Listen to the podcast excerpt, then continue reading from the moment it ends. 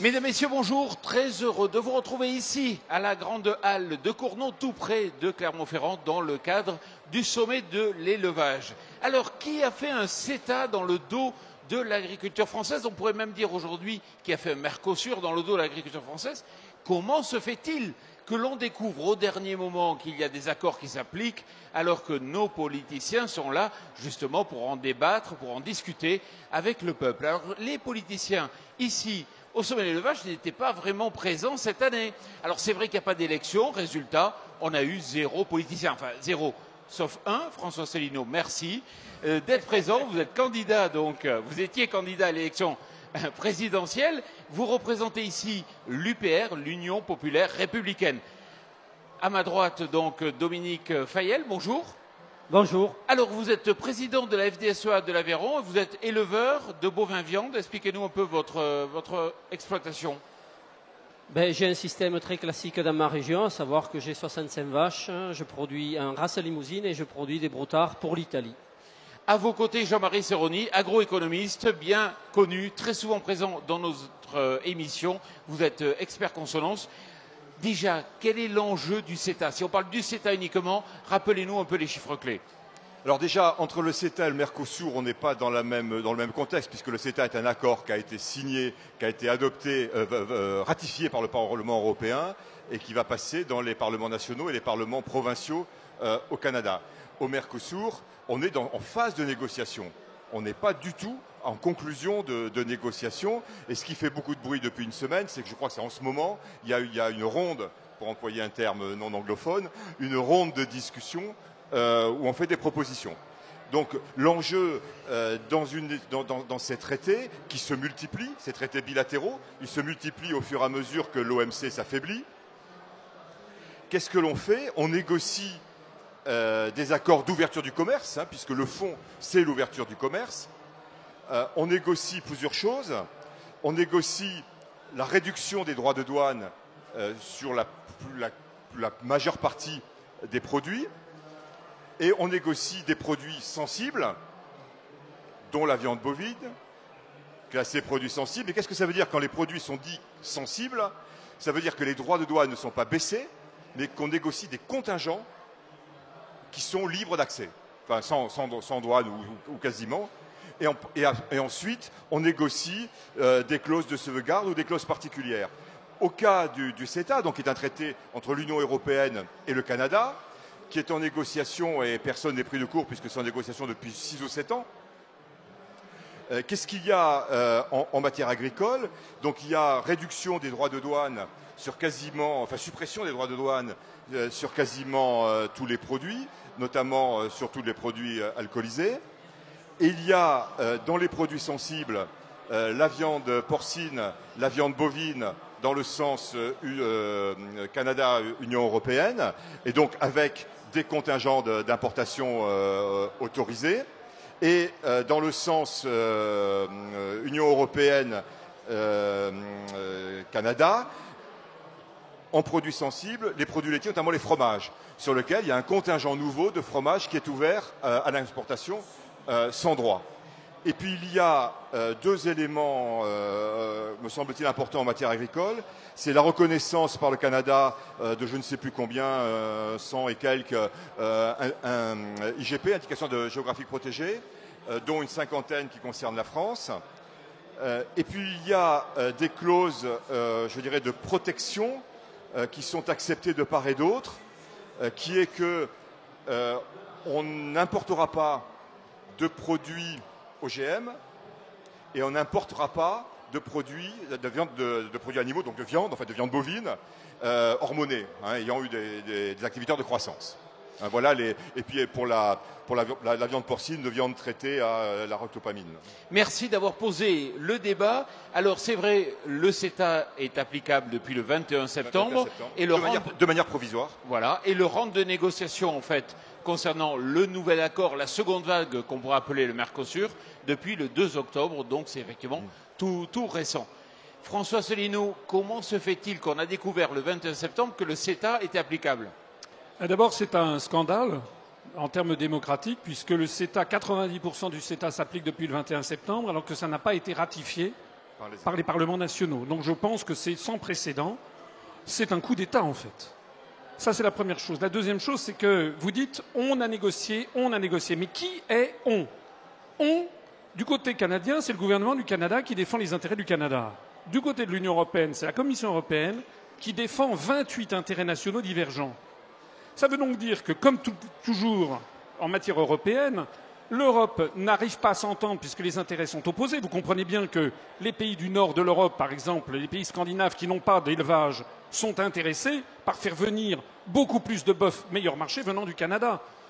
Là, ce qui a été décidé, c'est que le nombre, de tonnes de bœufs du Canada qui vont venir en Union européenne va passer de quelque chose comme 7600 tonnes à 60 000 tonnes.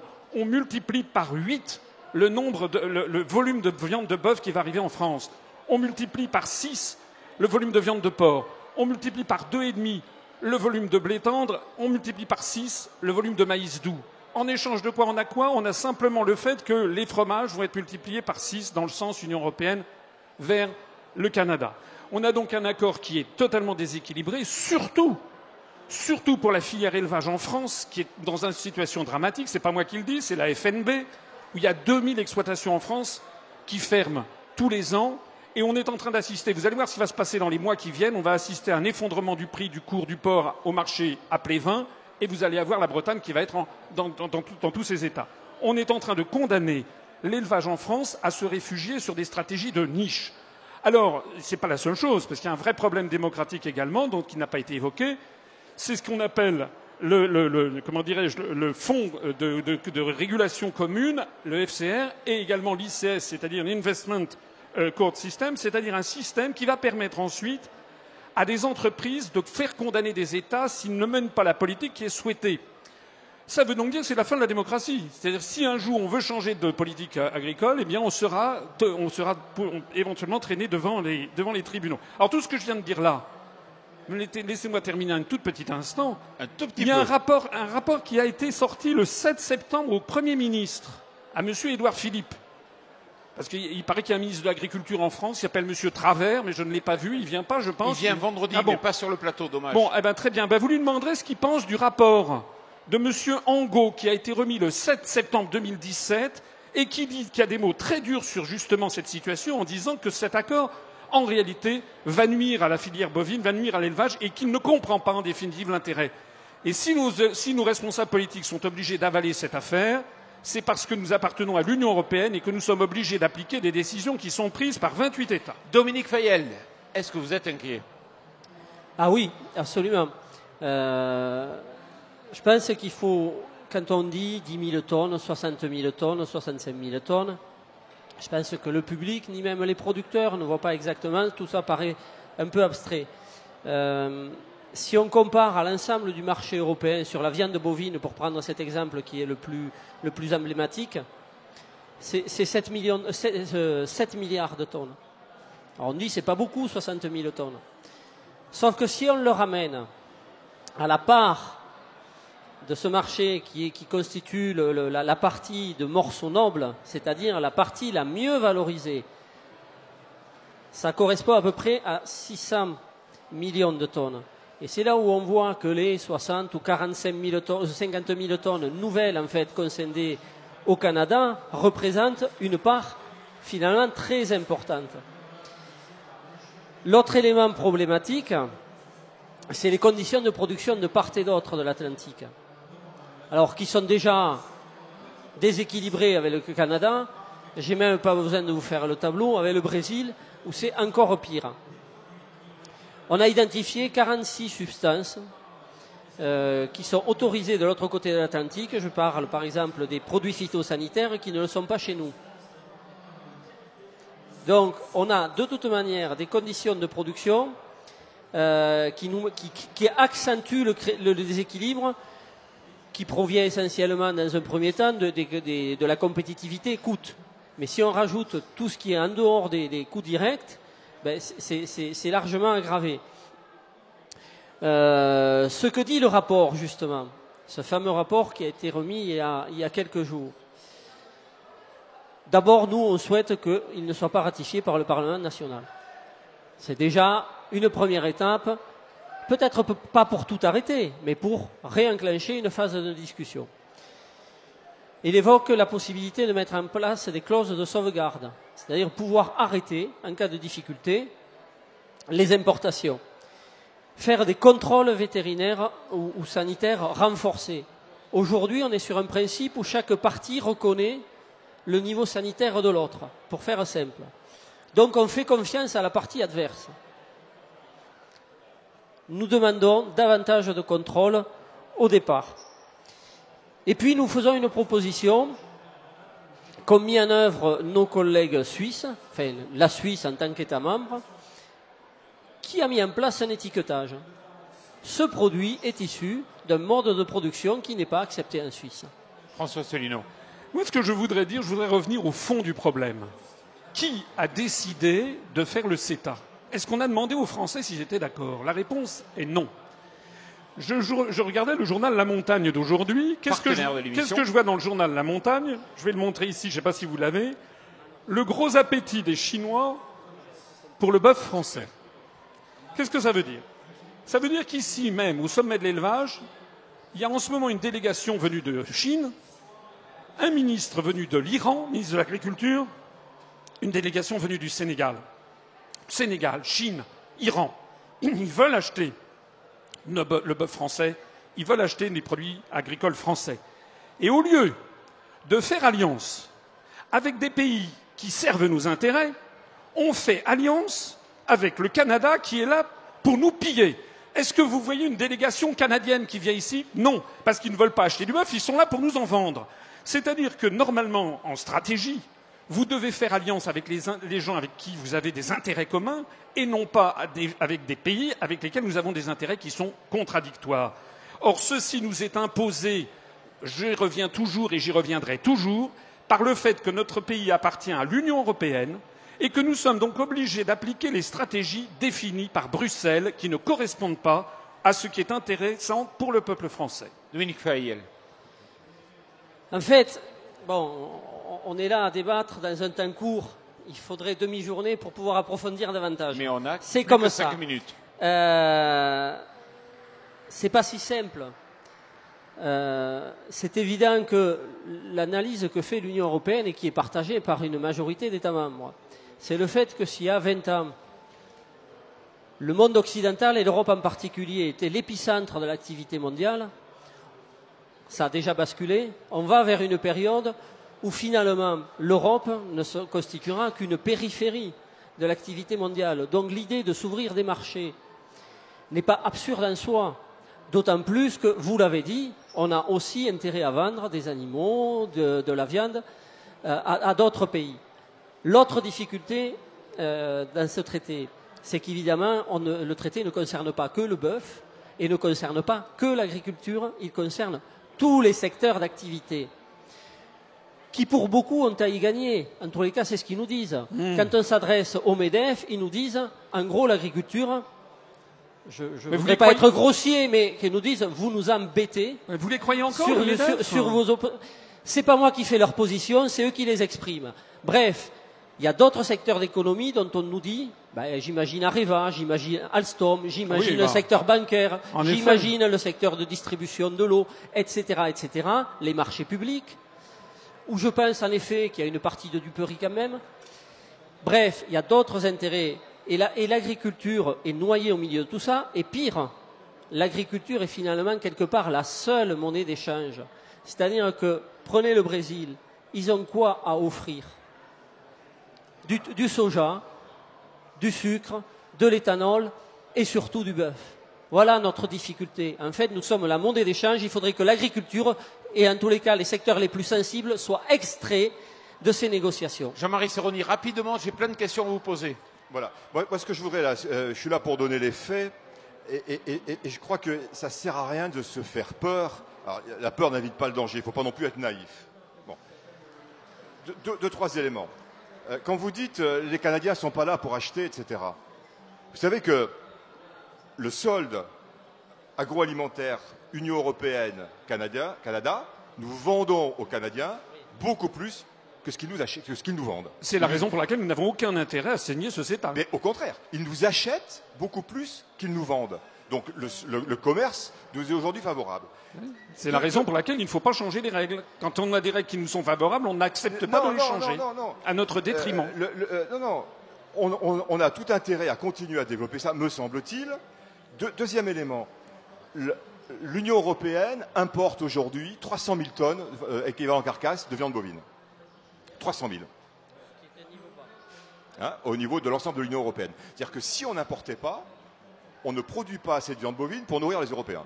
Alors on pourrait se dire pourquoi on ne le produit pas chez nous? Et en France, c'est pareil.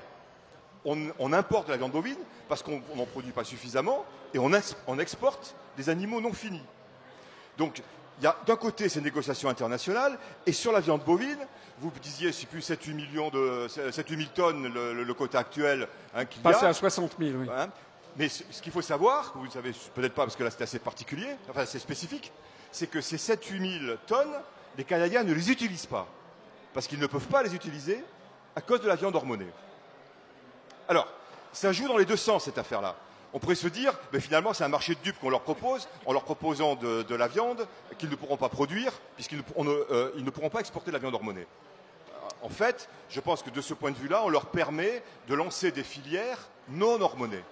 Et c'est du reste pour ça que les agriculteurs canadiens, et j'y vais d'ailleurs dans, dans un mois faire des conférences là-bas, les agriculteurs canadiens sont vent debout contre le CETA. Euh, ça, je ne UPA, pas. exactement comme la FNSEA. Non, non, euh, euh, Donc, euh, donc c'est bien, et c'est bien que ça fait changer des deux côtés. Et je me dis, euh, la viande bovine est un des der- la viande, pas bovine, la viande est un des derniers secteurs sur lequel il y a des frontières euh, douanières importantes. Bon, allez, maintenant, on fait C'est un court. des derniers. Donc on sait, c'est peut-être pas ce coup-là, mais on sait qu'un jour ou l'autre, attends, non, mais c'est important parce que c'est pas de la politique Oui, politicienne. oui, mais le- Euh, le temps on, sait que ce un jour ou l'autre, ces frontières vont tomber. Ce sera peut-être pas là, ce sera peut-être une autre fois. Donc la vraie question, c'est comment on s'y prépare. Les autres filières s'y sont préparées. Comment en viande bovine, où on a un décalage énorme, on s'y prépare. François Célineau, en deux phrases. En deux phrases, euh, je dirais d'abord, je ne suis pas d'accord avec cette vision des choses. Les Chinois nous disent qu'ils vont acheter 50, 60 000 tonnes à la France de produits de, de viande de, de- de très, de Mais très c'est- bons marchés. c'est très bien. Bien, donc nous devons nous tourner vers les marchés dynamiques du monde, qui sont la Chine, qui sont les pays d'Afrique, c'est comme pour les céréales d'ailleurs. Nous devons arrêter de torpiller nos intérêts nationaux pour le compte dans de pays comme le Canada. Je suis désolé, on n'est pas là pour servir un, un gouvernement français responsable, est là pour servir les intérêts des Français. J'ajoute que ce qui se cache derrière tous ces systèmes, il faut avoir un peu de bon sens. On va maintenant importer de plus en plus de produits alimentaires du Canada, du Brésil et autres. Au détriment de quoi? Au détriment du climat. Il n'est absolument pas question du réchauffement climatique dans toutes ces affaires. Au détriment de la santé, de la santé des populations. Au détriment du bien-être animal. C'est l'industrialisation générale. Est-ce que c'est ce que veulent les Français? La réponse est non. Au XXIe siècle et de plus en plus dans les années qui viennent, les gens voudront qu'on respecte le bien-être animal, qu'on protège le climat, qu'on développe la production locale. Ce genre d'accords, c'est des accords des- dignes des années 90 du XXe siècle, ce sont des accords périmés. La France doit s'y opposer et pour s'y opposer, il n'y a pas d'autre solution que de dénoncer notre appartenance à l'Union européenne et de sortir de l'Union européenne. Dominique Fayel. Alors, Euh, le, le Parlement, le Parlement européen vient de prendre une position il y a quelques jours relatif à la négociation qui va s'ouvrir avec l'Océanie et qui demande l'exclusion des secteurs sensibles. C'est la première fois que ce genre de position est prise. C'est donc intéressant et nous demandons à ce qu'elle soit appliquée aux accords en cours de négociation Mercosur, voire qu'on puisse revenir dessus dans le cadre, pour le cadre du CETA. Ça peut se discuter sur le Mercosur, le CETA. euh, Je, je, c'est peut-être compliqué, Mais sauf le- que s'il y a un vote négatif d'un Parlement national, on pourra peut-être revenir à la question. L'enjeu sur le Mercosur est beaucoup plus important Sur le, sur le CETA, je termine. Euh, vous avez parlé de, de générations précédentes d'accords internationaux. Justement, le CETA ouvre la voie à la nouvelle génération d'accords internationaux. C'est pourquoi il faut être extrêmement attentif sur la façon dont on amorce cette discussion, dans tous les cas, dans la façon dont on, l'aborde et on la met en œuvre, parce que ça fera, entre guillemets, jurisprudence, même si le terme n'est pas propre juridiquement, ça, aura de l'influence sur la façon dont on mettra en œuvre les autres accords. S'agissant de la viande bovine, il est évident que le Mercosur est pire que le CETA. Mais globalement, je pense qu'il faut être très vigilant en premier sur le CETA parce que ça va conditionner la suite. Alors pour que tout le monde comprenne, il faut comprendre qu'effectivement il y a une seconde vague avec le Mercosur et une troisième vague avec les accords l'Océanie. Euh, Je pense que sur la tactique, il ne faut pas se tromper. Le CETA, c'est fait. Euh, euh, on est sur la phase de ratification finale, c'est oui ou non. Euh, euh, ça dure depuis des années. euh, On n'a peut-être pas fait ce qu'il fallait, j'en sais rien. Mais euh, voilà. Le Mercosur, c'est complètement différent. D'abord, c'est des enjeux en viande bovine beaucoup plus importants. La viande bovine était hors des négociations. L'Union européenne vient de faire une offre où elle la met dedans. Donc là, là, on est en plein dans l'action. Là, on n'est plus dans un combat de- du coup d'avant. On- on est en plein dedans. Et l'argument de dire euh, ils ne produisent pas dans les conditions qui nous conviennent, je pense que c'est un argument extraordinairement dangereux. Parce que si je dis je ne suis pas d'accord pour vous acheter parce que vous ne produisez pas dans les conditions qui me conviennent, je sous-entends que si vous produisez dans les conditions qui me conviennent, je suis d'accord pour acheter. Et il suffit que vous changez vos conditions et je suis coincé. Jean-Marie c'était Sauf cet argument. que, sauf que la nouvelle génération d'accords internationaux prendra en compte les aspects environnementaux, Donc- les, les aspects euh, sociaux, etc. Donc il faut être vigilant sur la première vague. j'ai une question à vous poser. Ça va arriver. pas être facile pour vous, vos réunions au sein de la FNSEA. Il y en a qui sont pour les accords internationaux, les producteurs de fromage, les producteurs de lait, et d'un autre côté, des intérêts divergents avec la viande. Comment vous allez arbitrer? Oui, il y a des secteurs qui peuvent avoir intérêt, peut-être pas autant d'ailleurs que le disent certains économistes. À chaque fois, on nous, fait la même chose. Ce que nous demandons, c'est de sortir les secteurs les plus exposés de la négociation. Dominique Fayet, merci beaucoup. Non, un dernier mot quand même. Un, un gouvernement n'a pas à être vigilant par rapport à ce que décident d'autres. Un gouvernement, c'est fait pour décider. Le gouvernement français doit dire non au CETA parce que nous devons protéger les agriculteurs français. Point barre. Il est élu pour ça. Non, mais c'est pas, c'est pas le gouvernement, c'est le non, Parlement. Le hein. débat est Non, fini. le, gouvernement, nous ne- nous n'avons pas à appliquer des décisions qui sont prises par une oligarchie qui pilote l'Union européenne depuis longtemps. Laissez-moi deux minutes pour vous poser la dernière C'est la question. vérité, c'est Si la vérité. Laissez-moi deux minutes pour vous poser la question, qui est sur un sujet qui est très différent du sujet du débat. J'ai vu votre position sur la Catalogne. Aujourd'hui, vous êtes très inquiet par rapport à ce qui se passe. Oui, parce qu'il y a par ailleurs, mais là on change complètement de sujet, Totalement. une politique qui s'appelle la politique des euro-régions, qui est pilotée depuis Bruxelles, qui vise au démembrement des États-nations, pour justement ne plus pouvoir s'opposer à ce rouleau compresseur venu d'outre-Atlantique. Et moi, il y a la Catalogne aujourd'hui, faites très attention à ce qui risque de se passer en France demain avec la Corse, avec la Bretagne, avec l'Alsace, avec également en Belgique la Flandre, et regardez également les forces centrifuges au Royaume-Uni. Il y a une politique délibérée qui est derrière. François Solino, merci beaucoup. Dominique Fayel, merci beaucoup. Jean-Marie Seroni, merci beaucoup et merci à vous tous. On se retrouve dans quelques instants pour une nouvelle émission.